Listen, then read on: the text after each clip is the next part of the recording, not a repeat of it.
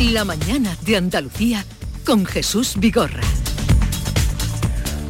Acaban de dar las 9 de la mañana, ya es ahora el día por delante con Paco Ramón. Paco, ¿qué nos traes? Pues estamos pendientes hoy de la convocatoria de ese pleno extraordinario urgente del Ayuntamiento de Carboneras eh, para desclasificar como suelo urbanizable el paraje donde está construido ese hotel famoso, el del Algarrobico. Eh, coincide la fecha prácticamente 20 años después de que se concediera la licencia de obras eh, y hoy es necesaria que se apruebe esa modificación normativa para cumplir la sentencia judicial del TSJ que obliga a hacerlo y así poder luego demoler el hotel. La presidenta, ya que hablabais de Doñana, la presidenta del Grupo Socialista en el Parlamento Europeo, Irache García, se va a reunir hoy con el vicepresidente de la Comisión Europea para el Pacto Verde, también con el comisario de Medio Ambiente para abordar ese proyecto mm, de ley que se está tramitando en el Parlamento andaluz para regularizar los regadíos en la corona norte del parque. Y estamos pendientes, de, ya que hablamos de agua, de la avería que ha dejado sin el líquido elemento a las localidades de Vejer y a una parte de Conil en la provincia de Cádiz. Eh, una avería que eh, se repite en diciembre, ya se produjo una similar, afectó a ambos municipios gaditanos. Y los médicos de atención primaria están convocados también hoy, por tercer miércoles consecutivo, a una jornada de huelga, a pesar del acercamiento de las posturas en las últimas horas con la Junta de Andalucía y sobre todo a pesar de la escasa repercusión que están teniendo los paros em, de los facultativos y la reforma de la ley del solo sí es sí llega hoy al Senado. Si no hay sorpresas, pasará el último trámite con los votos a favor del PSOE y el Partido Popular y la oposición de los partidos del bloque de la investidura. El rey y el presidente del gobierno se reúnen hoy con Lula da Silva con motivo de la visita a España del presidente brasileño y la princesa, el premio Princesa de Asturias de las Artes 2023, al que optan 44 candidaturas de 20 nacionalidades, se va a dar a conocer este mediodía en Oviedo. Y atención porque ya saben que a partir de mañana jueves eh, tenemos avisos amarillos por altas temperaturas en la zona del Valle de Guadalquivir, donde se esperan temperaturas que van a rozar los 38 grados, pero hoy sin aviso tendremos 36 y 37 grados en Córdoba y Sevilla. ¡Ay! lo que se están perdiendo los que no están en estas ciudades. Eh, gracias Paco. Hasta luego. Mm, adiós. A ver, Doñana lo vamos a dejar aparte, será constante ya. Eh, si esto sirve también para que alguien vaya a las lecturas que habéis recomendado como buenos leídos e ilustrados o se acercan a Doñana a verla, también será bueno porque como decía Alberto, mucha gente de lejos y de fuera de Andalucía está hablando de Doñana sin haber pisado, haber puesto un pie ahí. Incluso muchos andaluces que no han visitado jamás Doñana. Eh, una cosa que será largo porque este tema que ahora, bueno, ya ven ustedes ayer en, el Senado que iban a hablar de otra cosa, iban a hablar de la guerra de Ucrania, por donde salió el tema, eh, pues cuando empiecen los periódicos internacionales que ya están también, eh, porque es muy llamativo lo de Doñana, ya veremos si esto continuará. Mm, acaban, acaba de contar nuestro compañero Paco eh, el tema del algarrobico, que hoy mm, van a tratarlo, la desclasificación de los suelos en Carbonera, un paso más eh, en los que se van dando, mm, para adelante, para atrás, en, el tema del algarrobico. ¿Qué pensáis del algarrobico? ¿Algún día eh, veremos eso vuelto a su, a su ser estado natural, eso es imposible para quien haya visto o haya estado cerca del algarrobico. Pero ¿qué, tenéis? ¿Que tenéis alguna opinión formada, alguna reflexión sobre qué hacer con ¿Cuál es tu reflexión? Mi reflexión única, Jesús. Eh, en alguna ocasión escuché a algún compañero que decía que se podía entrar en el periodismo andaluz como becario escribiendo sobre el algarrobico y jubilarte, eh, hablando del algarrobico, de tan largo eh, que ha sido el proceso en su momento de construcción y luego de impugnación en los tribunales de este asunto. Yo, si te digo la verdad, con absoluta sinceridad, eh, me he perdido en la crónica de tribunales de este asunto. Lo que sí sé, mm, porque en alguna ocasión se le preguntó al consejero portavoz Emilio, Ramón Fernández Pacheco en el, en las ruedas de prensa después del Consejo de Gobierno eh, y bueno, eh, ahora mismo la pelota está en el tejado del ayuntamiento, que es quien debe demolerlo, pero claro, eh, mm, imaginemos esa mole, esa mole, cuánto miles y miles y miles y miles de euros eh, cuesta eh, una demolición de ese calado. O sea, nada más que hay que pensar lo que te cuesta derribar, digamos, un piso cuando lo quieres tirar por, digamos, los muros por dentro y todo ese proceso, imaginaros en, una mole esas características.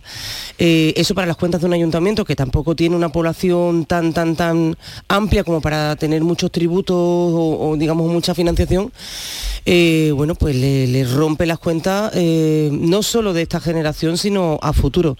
Yo, la verdad, en lo máximo que puedo llegar a opinar porque me parece un canto al bueno pues a la locura megalómana de, muchos ayuntamientos y de muchas administraciones en un momento en que nos creímos ricos no sobre todo pues eso como antes estábamos hablando de Doñana esquilmando también una, costa bellísima es la historia de un despropósito ¿eh? yo creo que eh, además es ya irreversible porque el daño que se ha hecho sobre el terreno por mucho que se restaure y vuelva a lo más parecido de su estado anterior yo creo que, ya el daño está hecho. Lo, que pasa es que deja en evidencia muchas cosas mm, de lo mal que hacemos a veces, que, hacemos las cosas. ¿no? ¿Cómo es posible? Yo me, me pregunto, siguiendo lo que decía Patricia, de que aquí se entra de becario y te jubilas eh, contando cosas del, del algarrobico eh, y yo creo que esa es una de las de la, el tiempo eh, es una de las razones por las que esto es un despropósito. Cómo es posible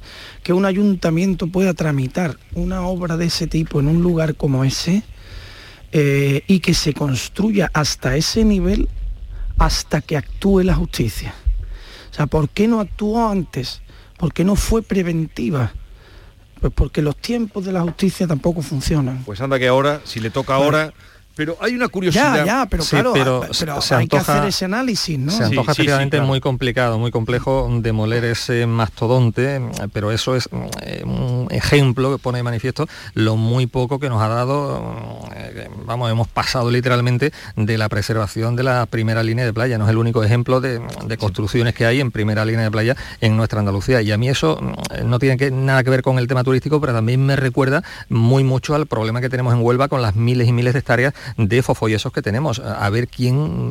pero déjame, no me, vaya, no me lleves a los fofollesos, que quiero hacer una apreciación, una... En fin, una reflexión al hilo de las noticias que estamos dando esta mañana. Eh, la noticia de hoy es que eh, la ha convocado el Pleno Municipal de Carbonera, se ha convocado urgentemente, urgentemente, para desclasificar los terrenos del Algarrobico. Algo es un clave, un paso clave, dicen, para demoderlo. Pero bueno, eso va a, otra, a un segundo plano urgentemente. ¿Cuándo ha pasado? Cuando el Tribunal Supremo eh, ha, obligado y ha percibido al alcalde para que proceda a desclasificar el suelo o si no, le va a multar con una sanción de 700 euros cada 20 días. Esa es la urgencia. Al alcalde, no al alcalde. Cuando le va a tocar al alcalde, sí, sí. Esta es la bolsillo, claro. Entonces, cuando ha tocado el bolsillo, el alcalde está percibido por el Tribunal Superior de Justicia de Andalucía para que proceda a desclasificar el suelo por la vía de urgencia. O si no, le va a multar sanciones de 700 euros cada 20 días. Esto salió, esta noticia salió hace unos pocos días, como sabéis. Y hoy ya está el Pleno Municipal urgentemente convocado. Lo has explicado perfecto. No hay más. pero eh, a lo mejor es que hay que tocar... Eh, claro, el bolsillo, solo ahí no, no, nos echamos para adelante. En el bolsillo ahora personal del alcalde, y anda que pronto lo ha convocado. Exacto.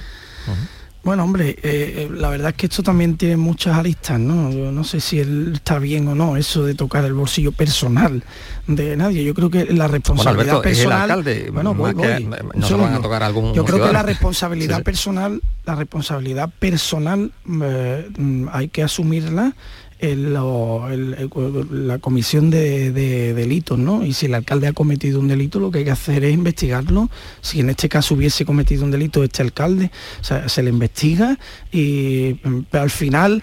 Eh, no, este no es el de la época... Eso es. Al final lo que es lamentable, lo que es lamentable, por otro lado, digo que por eso tiene muchas aristas, es que hasta que no amenaza con ir al bolsillo no hay urgencia, ¿no? Y aquí vamos a dejar esto correr ¿eh? y no pasa nada. Entonces, eh, eh, yo creo que lo normal, lo normal, en un país normal, sería que este alcalde ya hubiese hecho eso, sin que le tuviesen que apercibir y no hubiese tenido que existir la medida de tocarle el bolsillo de forma personal, ni, ni tampoco la urgencia porque le han tocado el bolsillo de forma personal. Es decir, creo que las dos cosas son anomalías en un funcionamiento natural de las cosas.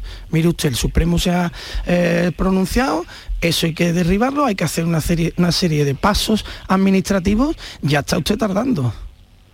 Y, ahí lo que hay que exigir sobre todo, más que responsabilidad eh, pecuniaria personal, es una responsabilidad política inmensa en las urnas. y explicar con claridad que este señor eh, no está cumpliendo el mandato judicial motu propio, eh, está siendo obligado a, cumplirlo. Bueno, eso también tiene una reflexión. ¿eh? Mm. Sí, pero es muy interesante, es muy interesante eh, el caso que estamos, que, estamos hablando. El alcalde está para lo bueno y también para lo menos bueno, para, para lo malo. Son anomalías, como dice Alberto, pero bueno, si esto pasara en otros sitios, otro gallo quizás cantaría. Si a los alcaldes de otros municipios con problemas enquistados desde hace ya mucho tiempo eh, se les tocase el bolsillo, a lo mejor tendríamos mucho menos problemas de los que tenemos en estos momentos es interesantísimo el caso de, este alcalde. Sí, y la, reacción también. ¿eh? claro, claro, también ha sido. Por cierto, que hoy, claro, como estamos con Doñana, estamos metidos en Doñana, pero hoy es cuando eh, en el Senado la reforma del solo sí es sí, eh, hoy llega y si no hay sorpresa, hoy será el último trámite, pero ha pasado sin pena ni gloria, ¿eh? totalmente, totalmente. Llevamos hablando de... Con todo lo que llevamos del solo... Y hoy que llega el día... Sí, no, porque... Bueno, porque, ¿te, acuerdas, Jesús, eh, uno de los días que compartí también tertulia contigo y hablábamos que al final estos debates se solapan, ¿no? Estábamos hablando con el experto, con... Eh, se me acaba de ir de la cabeza el profesor, el profesor de Derecho. Ah, eh, sí, Agustín ah, Díaz Robledo, efectivamente. bueno, y eh, hablábamos aquel día de la, de la celeridad o no que iba a tener el gobierno una vez que ya eh, se había acordado un texto para su reforma, ¿no? Bueno, al, al final hemos visto que, que una vez que ya ha tenido ese acuerdo con el Partido Popular, bueno, pues haya llevado los trámites y, el tiempo correspondiente. Pero al final ya se ha solapado este debate. Es decir, fue un debate Mm, tremendamente eh, erosionante, si existe la palabra, para el Partido Socialista, para el gobierno de coalición en su totalidad. Eh, y al final, bueno, pues se van solapando un tema encima de otro. Ahora estamos hablando de Doñana, muchísimo también de la ley de vivienda, de todas esas viviendas que se han sacado del mm. bolsillo también el gobierno de España.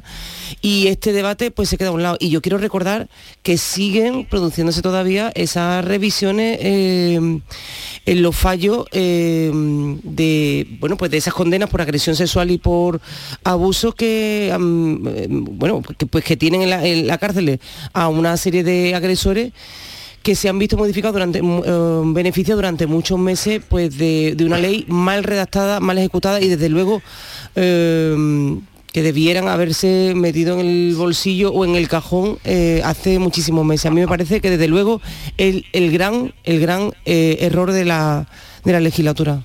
Ayer, por ejemplo, mm, yo vi buena parte del debate. Ayer vi buena parte del debate del Senado y en, vi, ya digo, bastante. Y en el tiempo que yo estuve viendo no hubo ni una alusión al tema de la ley del solo sí es sí, ah. con lo que fue antes, pero son las cosas de la política, lo que debemos es tener un poco la mirada, saber lo que nos están contando y tener estar advertidos de, por qué se habla de eso y en este momento.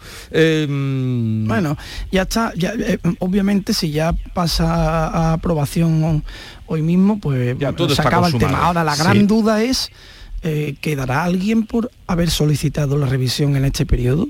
yo ah. me extrañaría que un abogado medio bueno no hubiese presentado en tiempo y forma la revisión de, su cliente. ya que hablamos, perdón, sí, termina. Eh, no, que quiero decir que el daño ya está hecho. ¿eh? El error eh, ha sido muy grave, muy grave, y la corrección era muy necesaria, obviamente, pero el daño ya está hecho, que no nos vayan ahora a contar que porque han corregido esto nunca se equivocaron.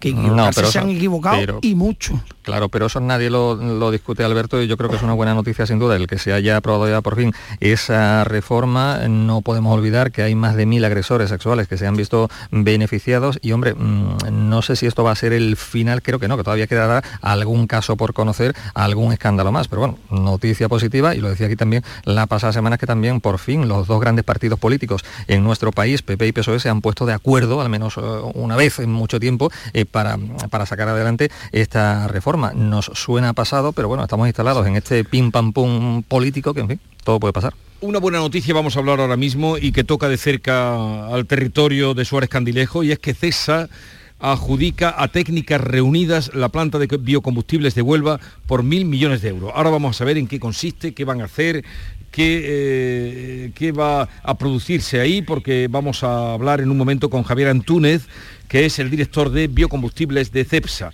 y, a ver qué nos dice eh, de, este anuncio que ha sido muy bien recibido por ahí por Huelva, ¿no, Antonio? Eh, sí, muy bien, muy bien recibido, hombre, estamos hablando mm, que es un gran, hay que subrayarlo, que sería la mayor planta de biocombustible de segunda generación del sur de Europa. Yo creo que Huelva está, en fin, en un momento eh, bastante optimista por todo lo que se está hablando, la revolución del hidrógeno verde, en fin, yo creo que eso va a suponer, en fin, un paso adelante, va a suponer la creación de un importante volumen de puestos de trabajo bueno, está bien que se hable de, de, Huelva por cosas también positivas, ¿no? Ahora claro de La mañana de Andalucía con Jesús Vigorra. El nuevo Rasca Platinum de la 11 es tan bonito que 9 de cada 10 consumidores dicen que les da pena rascarlo. Perdona, pero ese no seré yo. Que sí, que tienen un diseño muy cool, un plateado muy bonito, muy elegante. Pero es que puedes ganar hasta un millón de euros. Así que a mí, nada de pena. Cuando te enteres de que el nuevo Rasca Platinum tiene tres juegos muy divertidos y un premio de hasta un millón de euros, ya no te va a dar tanta pena. Nuevo Rasca Platinum de la 11. Qué bonito es. Sí, te toca. A todos los que jugáis a la 11, bien jugado. Juega responsablemente y solo si eres mayor de edad. La portada, las casetas, los trajes de flamenca, los paseos de coche de caballos, el baile, la alegría, la emoción. Este año, Saimaza con la Feria de Abril. Saimaza, el café de los muy cafeteros. Buena feria.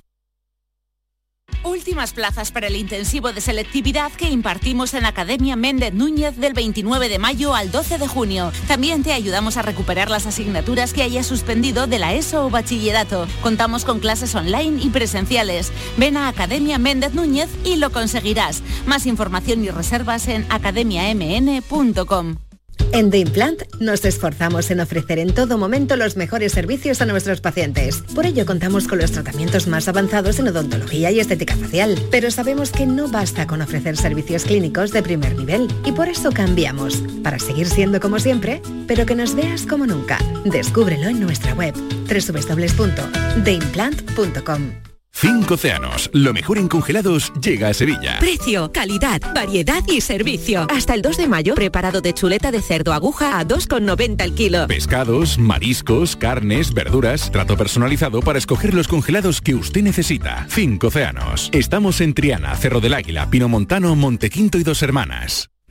Gran Circo Alaska te presenta el musical circense del Rey León. Será en Sevilla junto al Estadio La Cartuja con grandes aparcamientos. Un fantástico espectáculo para toda la familia. Funciones del 21 de abril al 1 de mayo. El Rey León en Sevilla, junto al Estadio La Cartuja. Compra ya tu entrada en grancircoalaska.es y disfruta de un espectáculo inigualable de El Rey León. Hay que ver cómo pasa el tiempo, ¿eh?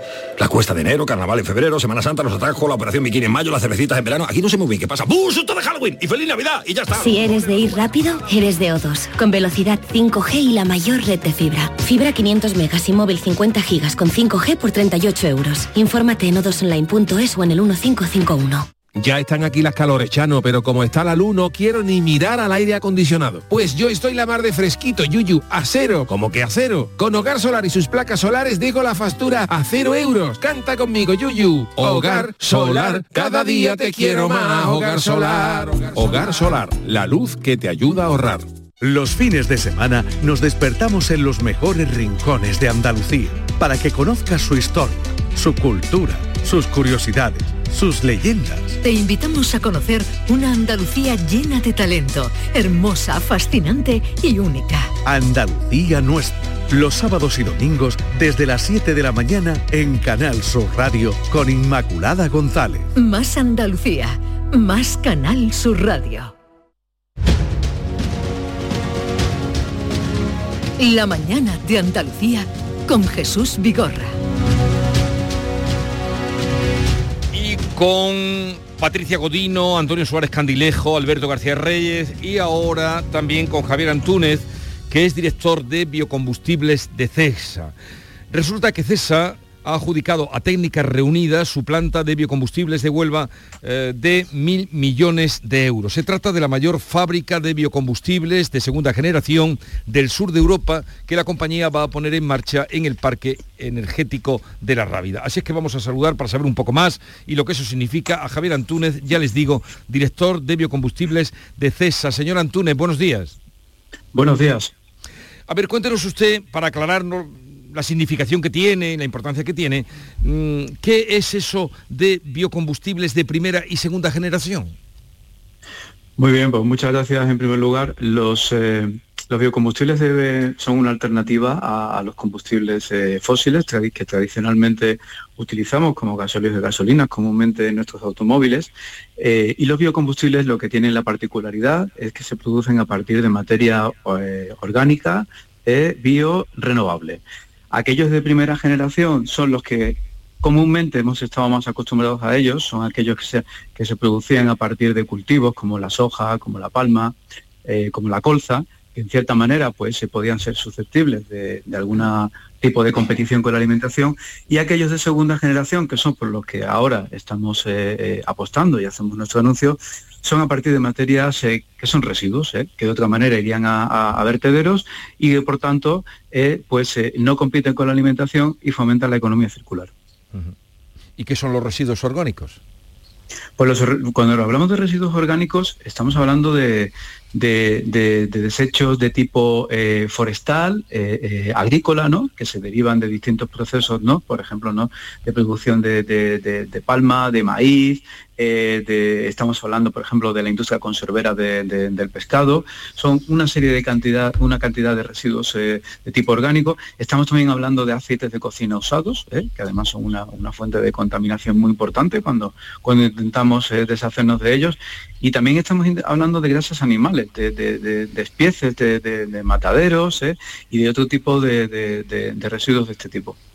Y ustedes, ustedes, digo, CEXA, esa planta que van a poner en Huelva va a utilizar esos residuos eh, como materia prima.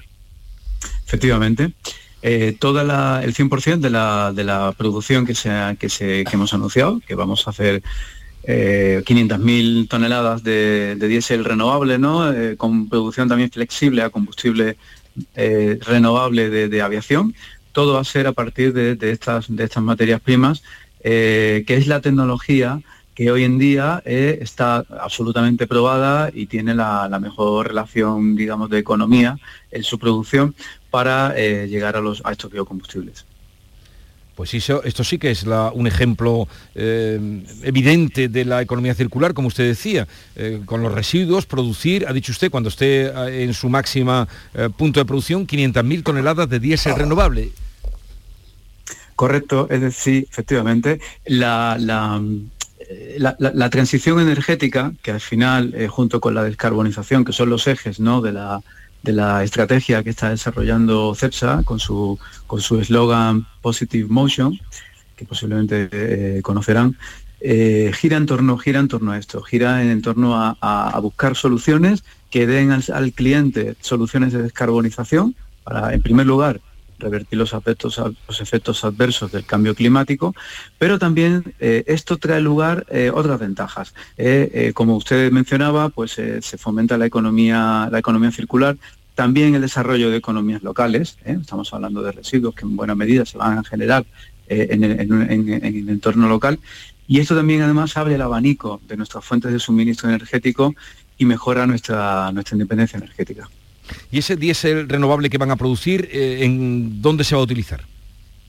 Ese diésel renovable que se va a utilizar, ese diésel es perfectamente eh, sustituible por el gasóleo tradicional que estamos empleando en nuestros automóviles y en, nuestro, en nuestros camiones. Eh, la transición energética la vemos, la vemos como lo que se suele llamar un mix de tecnologías eh, en las cuales pues irán llegando eh, poco a poco cuando, cuando todas ellas vayan, vayan convirtiéndose en maduras y vayan haciendo su curva de aprendizaje, como solemos decir, en el plano económico. Hay, sin embargo, sectores como la marina, como la aviación, como el transporte pesado por carretera, en los cuales la, la electrificación pues no es una alternativa que veamos tan a corto plazo. Con lo cual, eh, eh, este, la producción este, de, esta planta, de este diésel renovable, eh, pues va dirigida a esos sectores en los cuales la, electrificación pues va a, tener, digamos, otros plazos. Mm. Pero, ¿de qué plazo estamos hablando? Mm, de, cuando se ve cuando se vean los resultados ya prácticos o utilizando la energía que van a producir. ¿En cuántos años estamos hablando? Nosotros esta planta va a estar produciendo en, el año 2026. Eh, estamos ahora haciendo los estudios de, ingeniería y de construcción y típicamente pues son los plazos que, la realidad de, construcción de este tipo de proyectos se impone. A partir del año 2026 estaremos sirviendo al, cliente 500, las 500.000 toneladas, como decía, diésel renovable o en su otra versión, porque va a ser una planta flexible, también combustible renovable de, aviación. Que además el combustible renovable de aviación pues realmente es la, última, la única alternativa factible para descarbonizar este, este sector. Que eso es lo que ustedes llaman el combustible de aviación, es lo que ustedes llaman SAF, ¿no? Correcto, esas son sus siglas en inglés, eh, Sustainable Aviation Fuel, eh, combustible eh, renovable de, aviación o sostenible de, aviación. Y, este, es un, esto es un combustible absolutamente idéntico al, al, queroseno tradicional que, que, hoy en día estamos utilizando en nuestros aviones. Eh, que podemos mezclar hasta el 50%, ¿eh? Eh, con lo cual tenemos mucho margen para, darle la vuelta, ¿no? para cambiar la, estructura del combustible que se utiliza en los aviones y que además es un combustible que, es totalmente seguro. Es un combustible que, está validado pues, por, la, por las más exigentes normas técnicas que acreditan el queroseno que utilizamos en nuestros aviones, como las normas ASTM o como las normas de FESTAN del, del Ministerio eh, de defensa británico, ¿no? que son las que especifican el queroseno de aviación. Eh, usted como andaluz, porque es usted andaluz, ¿no, señor Antúnez? Eh, Yo soy de Sevilla, sí. De Sevilla. ¿Qué, representa para CEPSA, para una empresa como CEPSA, esta tierra, Andalucía? Bueno, pues la verdad es que CEPSA pues, tiene, tiene ya una implantación histórica en Andalucía muy, muy importante, desde hace ya 60 años, ¿no? Eh, CEPSA ha protagonizado las mayores o las entre las mayores inversiones que se han producido industriales que se han producido en Andalucía y Andalucía es para CEPSA eh, pues la, base ¿no? de todo tu, de todo su, tejido todo su tejido fabril CEPSA tiene una una presencia muy importante tanto en el polo eh, industrial de, Huelva como en el polo industrial de, San Roque, en la bahía de, Algeciras. ¿no? Eh, estamos hablando de miles de empleos, eh, que entre directos e indirectos, ¿no? que, que, CEPSA está, digamos, de alguna manera motivando. Y, esto, este proyecto es una, es, una es una continuación de esta historia entre CEPSA y Andalucía, adaptada a los nuevos tiempos va a posicionar en este caso porque, porque es donde va a tener lugar la construcción en el, polo industrial de Huelva a, esta, esta provincia y ese emplazamiento como, como un gran protagonista de la transición energética. No solamente estamos hablando de biocombustibles también estamos hablando de, producción de hidrógeno verde que también forma parte de la, estrategia anunciada por CEPSA. Y esto en definitiva pues es empleo sobre todo empleo de empleo de calidad no actualización tecnológica y, bueno, y, convertir a Andalucía y, a estos dos polos en una referencia en la transición mm. energética. Eh, está conmigo esta mañana Antonio Suárez Candilejo, que es el director de Teleonuba, también de Huelva Hoy. Antonio, eh, no sé si quieres preguntarle algo al mm, señor Javier Antúnez. Eh, sí, señor Antúnez, en, buenos días. Le iba a preguntar precisamente por lo que podría suponer en términos económicos esa apuesta por los biocombustibles y también por el hidrógeno verde. Se viene comentando desde hace ya mucho tiempo esa apuesta, por, ya digo, por el biocombustible, pero también por el hidrógeno verde. Se dice que Huelva va a ser, lo que es la provincia, la capital de ambas cuestiones. Y yo no sé si esto, eh, señor Antúnez, podría tener un efecto llamada eh, para que otras empresas puedan sumarse al complejo petroquímico al que pertenece CEPSA desde hace ya eh, bastante tiempo. ¿no? Eso podría, ya digo, tener un efecto llamada para otros proyectos similares. Pues buenos días en primer lugar. Eh, yo, yo estoy convencido que sí. Eh, estamos hablando de, convertir a Huelva, en este caso, en un, centro productor eh, muy, muy destacado de hidrógeno verde. Hemos, conocerán también el, otro anuncio que hemos hecho de crear un, corredor marítimo ¿no? entre, entre Huelva y Rotterdam. ¿no? y la, la historia de la transición energética es una historia que va ligada a, crear alianzas, ¿eh? a, crear, a crear partenariados. Con lo cual, eh, yo estoy convencido que, alrededor de, esta, de estos proyectos ¿eh?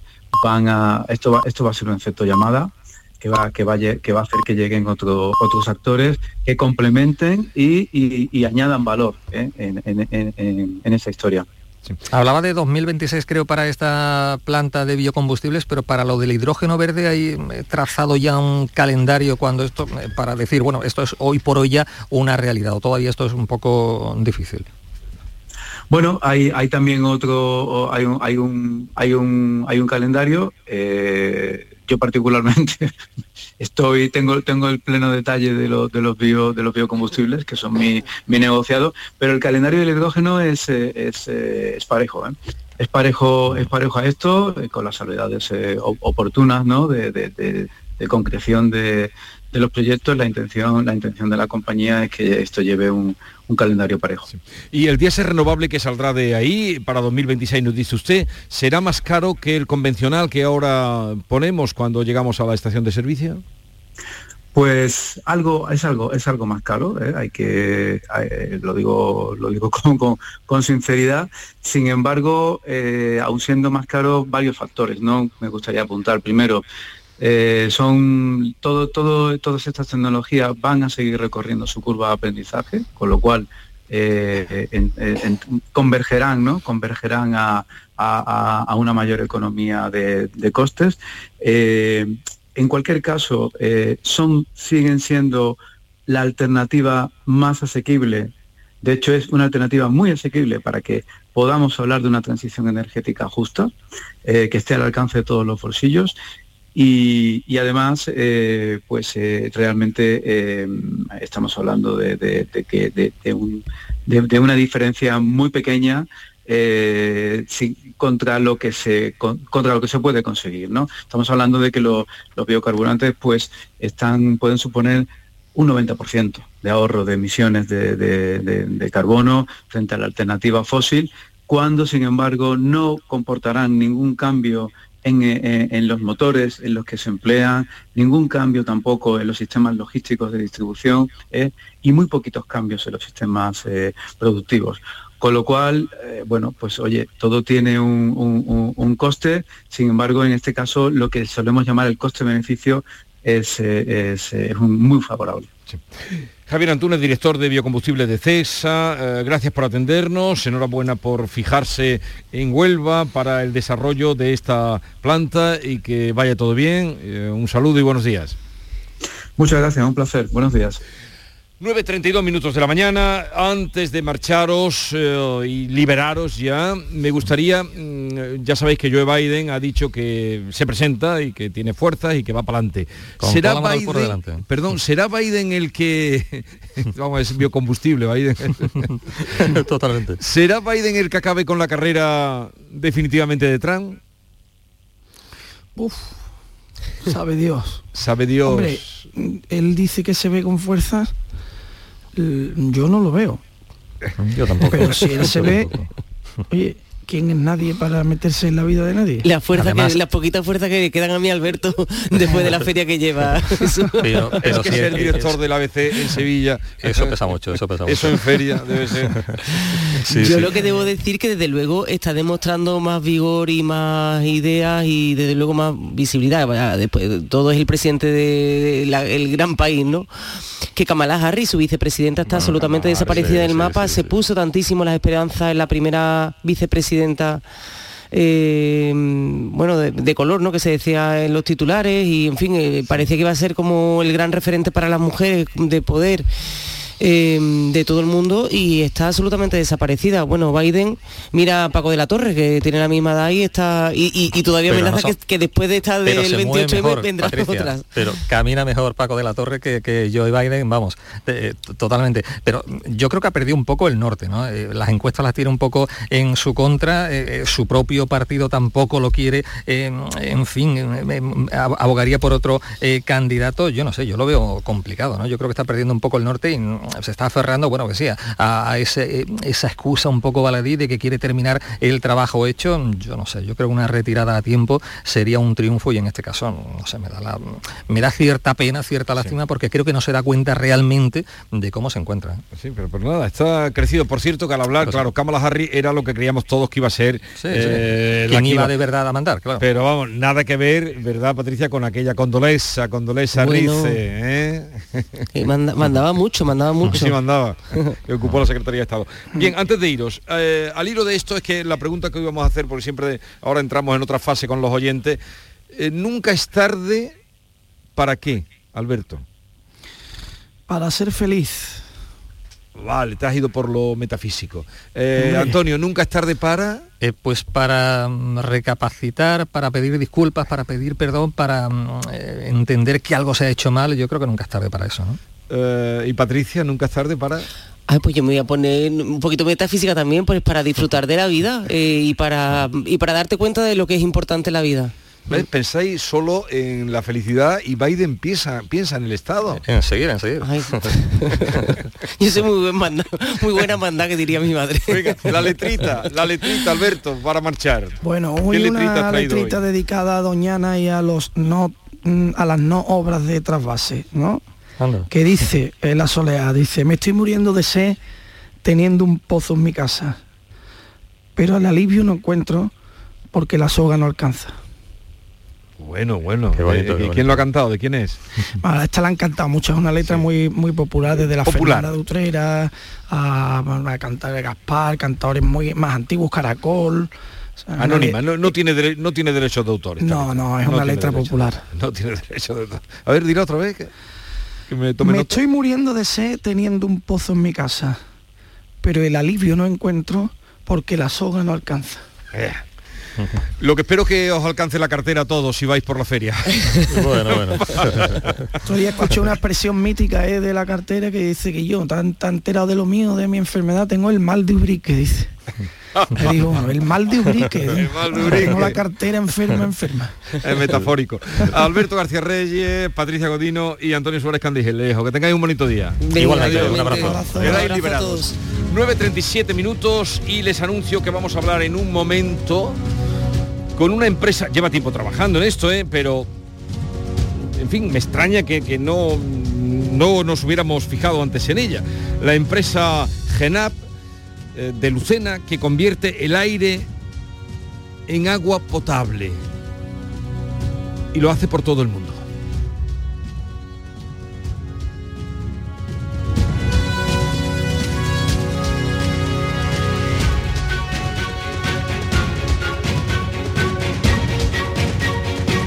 Esta es La Mañana de Andalucía con Jesús Vigorra, Canal Sur Radio.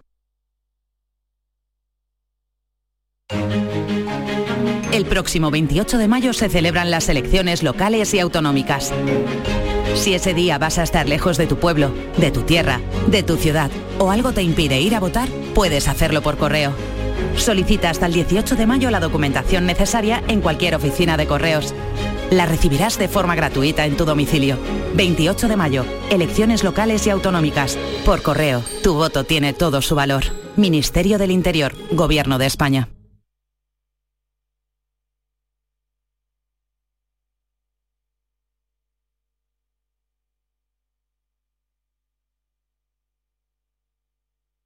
Sur Radio. Por fin la casa que estabas esperando en Sevilla. Metrobacesa presenta 10 promociones de obra nueva. Magníficas viviendas unifamiliares y en altura de 1, 2, 3 y 4 dormitorios. Todas con terrazas, piscina comunitaria y junto a la futura Ciudad de la Justicia. Obras ya iniciadas. Descubre más en el 955 25 25 y en metrobacesa.com. Metrobacesa, ahora sí.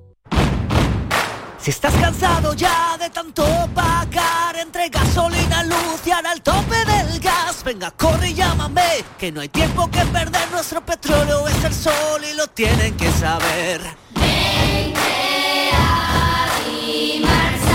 Placas fotovoltaicas Dimarsa. Infórmate en el 955 12 13 12 o en dimarsa.es. Fotito en Madrid, fotito en Ciudad Real, en Puerto Llano, en Villanueva de Córdoba, en Córdoba y fotito en la Plaza España de Sevilla. ¿Te importa quitar el flash? Qué poquito cuesta moverse con Hablo. Nuevo trayecto Madrid-Sevilla con nuevos destinos desde 7 euros. Compra desde el 12 de abril y viaja a partir del 1 de junio con Hablo. Más información en renfe.com. Renfe, tu tren. Gran Circo Alaska te presenta el musical circense del Rey León. Será en Sevilla junto al Estadio La Cartuja con grandes aparcamientos. Un fantástico espectáculo para toda la familia. Funciones del 21 de abril al 1 de mayo. El Rey León en Sevilla, junto al Estadio La Cartuja. Compra ya tu entrada en grancircoalaska.es y disfruta de un espectáculo inigualable de El Rey León.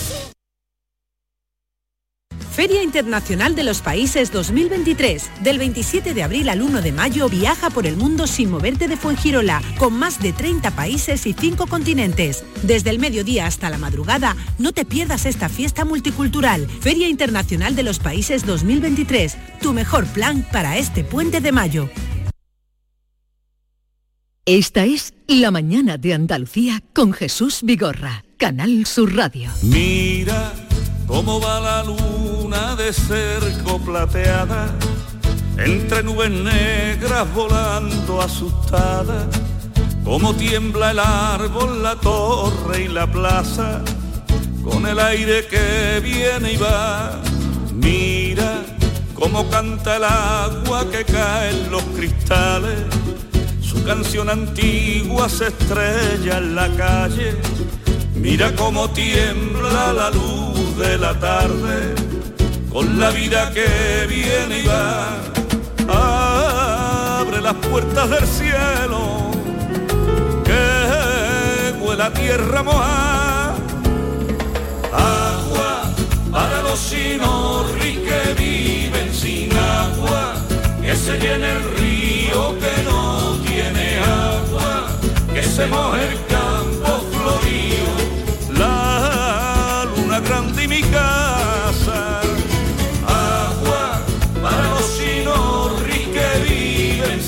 Qué lejos está esa sensación de agua mojada. Maite Chacón, buenos días. Hola Jesús, buenos días. ¿Te acuerdas el año pasado Sí, por esta época que- desistimos. Que, bueno que insistíamos en canciones con que hablaban del agua y esta fue una de ellas, el de Sí, mi amigo sí, Tate. sí, de tu amigo Tate me emociona mucho oírlo. Qué bonita también. canción, qué bonita. Y me acordé el otro día también de porque Antonio Muñoz Molina escribió un artículo muy bonito sobre la sequía en el país y Sí. mencionaba el poema de Borges, ¿te acuerdas? Sí, Eh, de- la lluvia siempre es cosa del pasado, del pasado, Del y, pasado, me acordé de la canción preciosa. Pero, ¿Estamos anunciando borrasca? Buenos días. No, No, no, por desgracia no estamos anunciando borrasca, ojalá, pero sí he recordado que el año pasado poníamos muchas Sí, canciones de todo- agua. todos los días, Todos los días, ¿te para convocarla, pero no Sí. incluso Pues deberíamos trajimos- empezar a Vigorra, ¿no? Un poquito, ¿no? No, ahora no, porque está perdido todo, o sea que no vamos a quedar ah, en ridículo encima.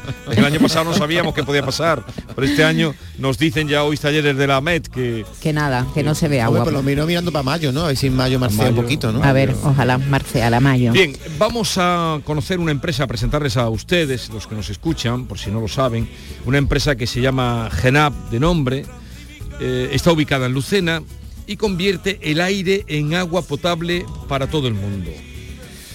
Eh, dicho así, mm, algunos habrá sorprendido, irá en el coche y dirá, pero ¿qué, qué está diciendo hoy el Vigorra? Vamos a saludar a María Velasco, que es directora comercial No, de... a Carlos, a Carlos García. No, no, me dicen que Ah, María perdón, Velasco, me tenéis loco. Ah, perdón, María perdón, Velasco, perdón. directora comercial de Genam. María, buenos días. Hola, buenos días. Gracias por, eh, por atendernos. A ver, cuéntenos usted esta empresa que creo que está eh, ubicada o en funcionamiento desde 2017. ¿Qué es eso de que convierte el aire en agua potable? Pues dicho así como tú lo has dicho, suena milagro, ¿no? Pero Sí, realmente, sí, realmente eh, es una solución tecnológica. Lo que nosotros hacemos es condensar esa humedad que hay presente en el aire para transformarla en agua líquida que se pueda beber. Un poco ese replicar el proceso de lluvia, pero mediante tecnología. Pero vamos a ver, ¿a cuánto sale el litro de agua que ustedes consiguen por esta tecnología? Pues mira, depende al final del coste de la electricidad, porque nosotros necesitamos luz para producir ese agua. Eh, a como está la luz ahora mismo eh, en España, que no está nada barata, hablaríamos de un coste entre 4 y 7 céntimos el litro. ¿Vale? Y luego si podemos combinarlo, por ejemplo, con placas solares, ahí tendríamos eh, agua y energía, entre comillas, gratis, ¿no? Gracias a las renovables. Pero a ver, a ver, a ver que no, a ver que no, yo me centre. eh, ¿Cuántos litros pueden llegar ustedes a producir de agua al día? O, o- o qué tipo, no sé cómo lo hacen, eh, depende de la Sí, máquina. no- no- ¿Cómo es esto? Te cuento un poco. Realmente eh, tenemos diferentes modelos. El más pequeño ahora mismo son 50 litros al día en condiciones nominales, ahora voy a hablar un poco de eso, y el más grande son 5.000. Eso actualmente es lo que tenemos desarrollado como producto. Sí, pero en- adelante, adelante. Sí, no te iba a explicar que aunque tenemos diferentes tamaños, realmente el principio de funcionamiento es siempre el mismo. Lo que nosotros hacemos es tomar ese aire del ambiente, con un circuito frigorífico reducimos la temperatura hasta llegar al punto de rocío para que ese agua eh, precipite, es igual que el proceso de la lluvia, como he dicho antes. Y luego ese agua pues pasa por un tratamiento pues para alcanzar una calidad no solamente de potable, sino agua de muy muy alta calidad, incluso superior que al agua embotellada, ¿no? que a veces no tampoco es de tantísima calidad. Entiendo, eh, entiendo que es una máquina, eh, cuando usted me habla de que producen 50 litros eh, de agua al día, pero ¿cuánto tiempo necesitan para producir 50 litros de agua? Vale, pues como te comentaba, al final es al día, ¿no? En 24 horas producimos esos 50 litros, esos 200, 500, 5000, depende del modelo que estemos utilizando. ¿Vale? Y luego también depende de las condiciones climáticas. Mientras más temperatura exterior y más humedad, más agua podemos producir. ¿Vale? Así que dependemos al final de la naturaleza, ¿no? De cuánta humedad relativa haya y de qué, tempe- a qué temperatura esté ese aire. ¿Y cuánto vale esa máquina que produce 50 litros al día? Pues esa ahora mismo tiene un precio aproximado de venta al público de unos 7.000 euros más o menos.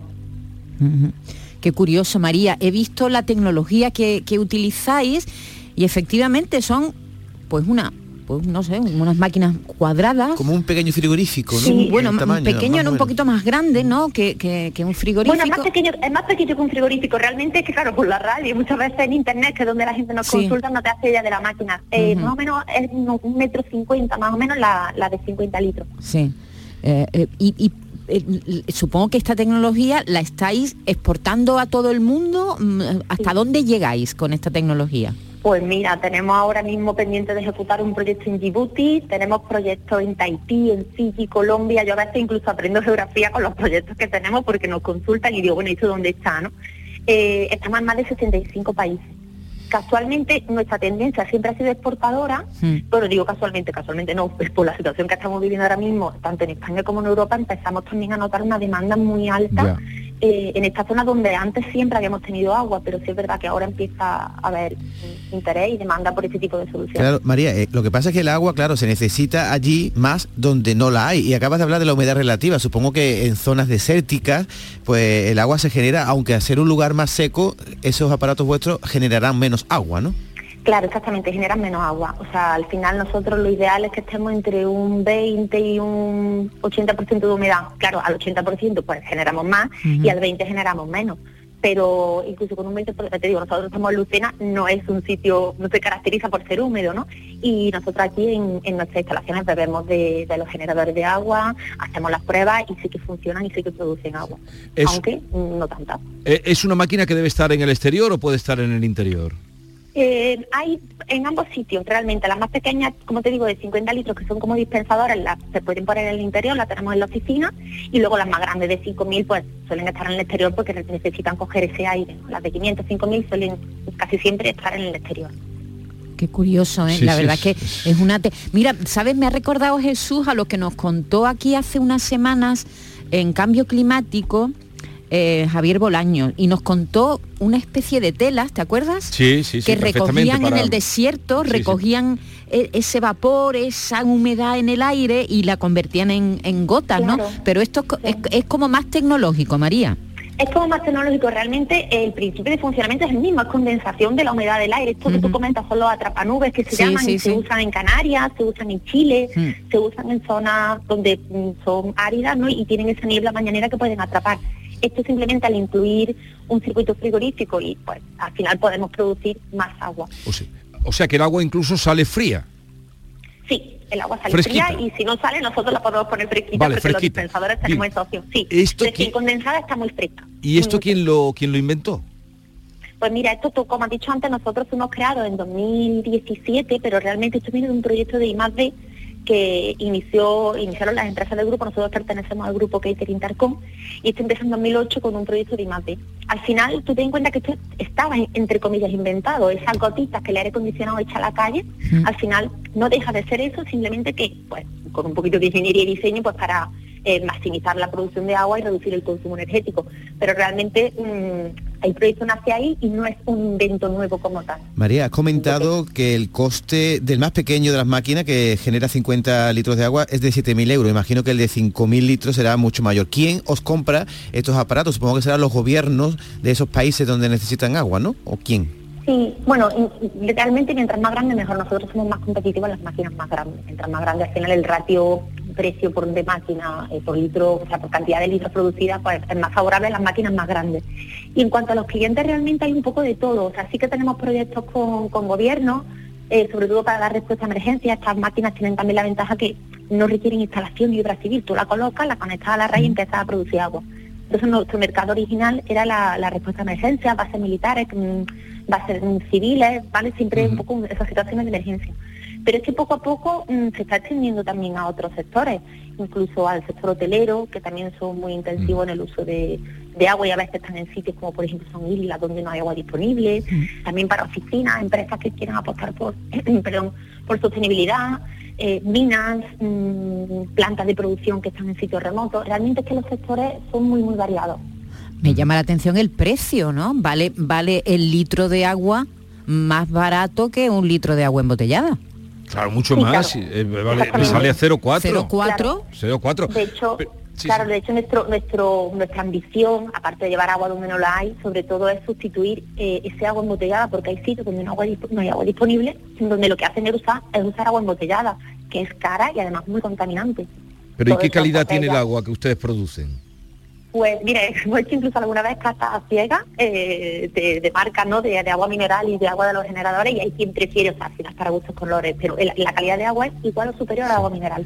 Tú ten en cuenta que el agua es muy, muy pura, la que tú produces, no está contaminada por ningún tipo de eh, residuos en la superficie que a veces hay, ni por filtraciones, nada. O sea, recién producida en el sitio.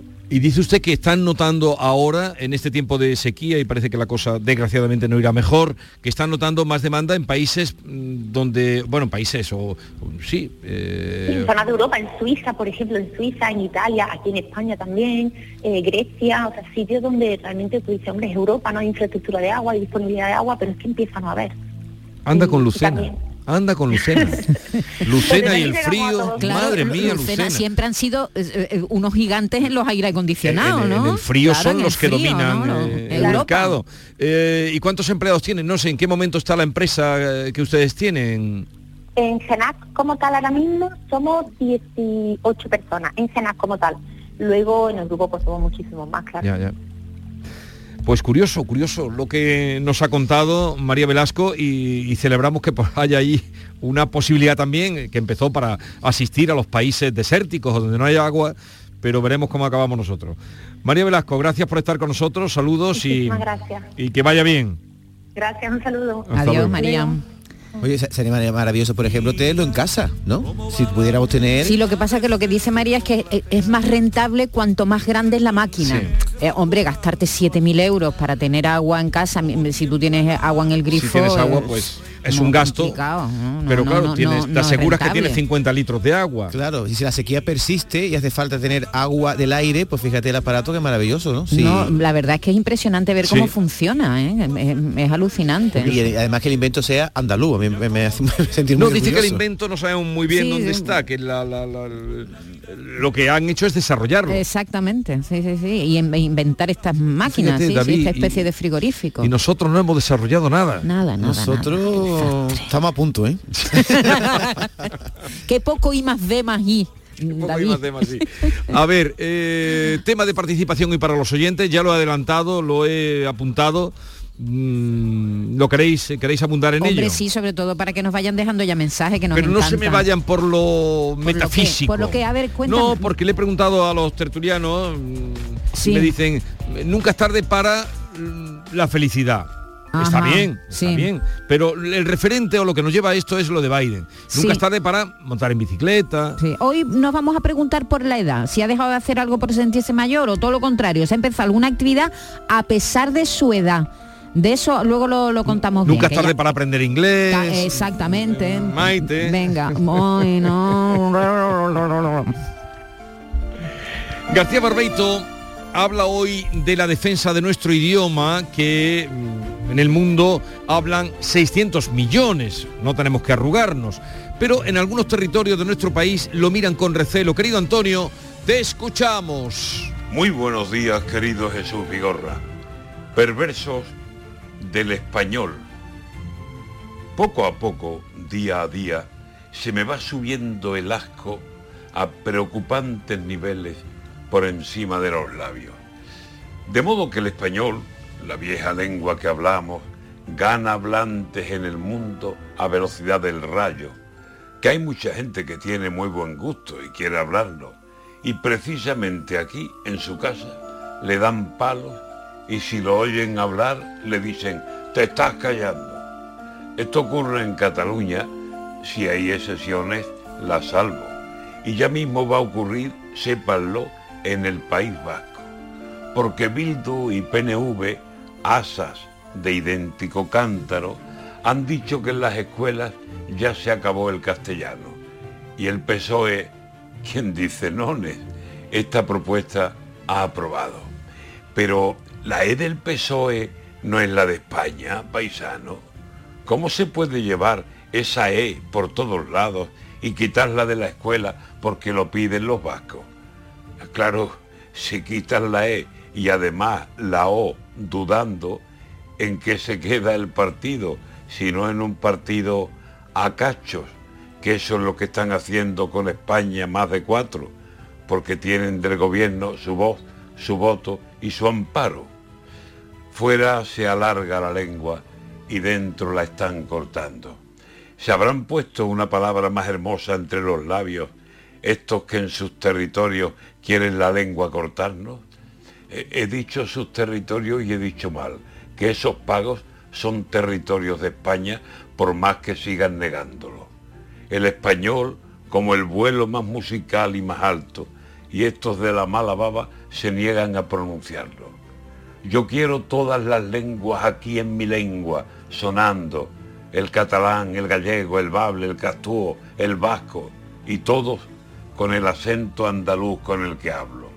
Aquel que corta una lengua por el odio acumulado y se arranca ese sonido que es gran moneda de cambio, sepa el pobrecito mío que está la suya cortando.